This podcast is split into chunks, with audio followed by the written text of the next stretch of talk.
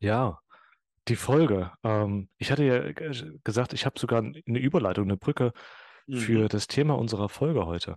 Im Vorgespräch hast du das gesagt, genau. Im Vorgespräch, ja, ich versuche gerade, genau, was habe ich denn da gedacht? Also folgendes. Interessanterweise hast du mich in einer letzten Folge beeinflusst. Du hast mich, du hast mir einen, einen Impuls gegeben, einen, einen Samen gesetzt. Und weißt du, wie das auf Englisch heißt? Jetzt kommt's.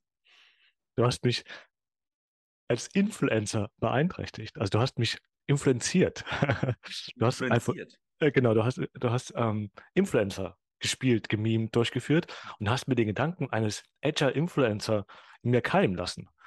Ähm, und genau das möchte ich heute mit dir sprechen. Ich möchte äh, deinen Impuls aufnehmen und möchte gerne mit dir über das Thema Agile Influencer besprechen und fragen, hey, was ist das? Woher kommt das?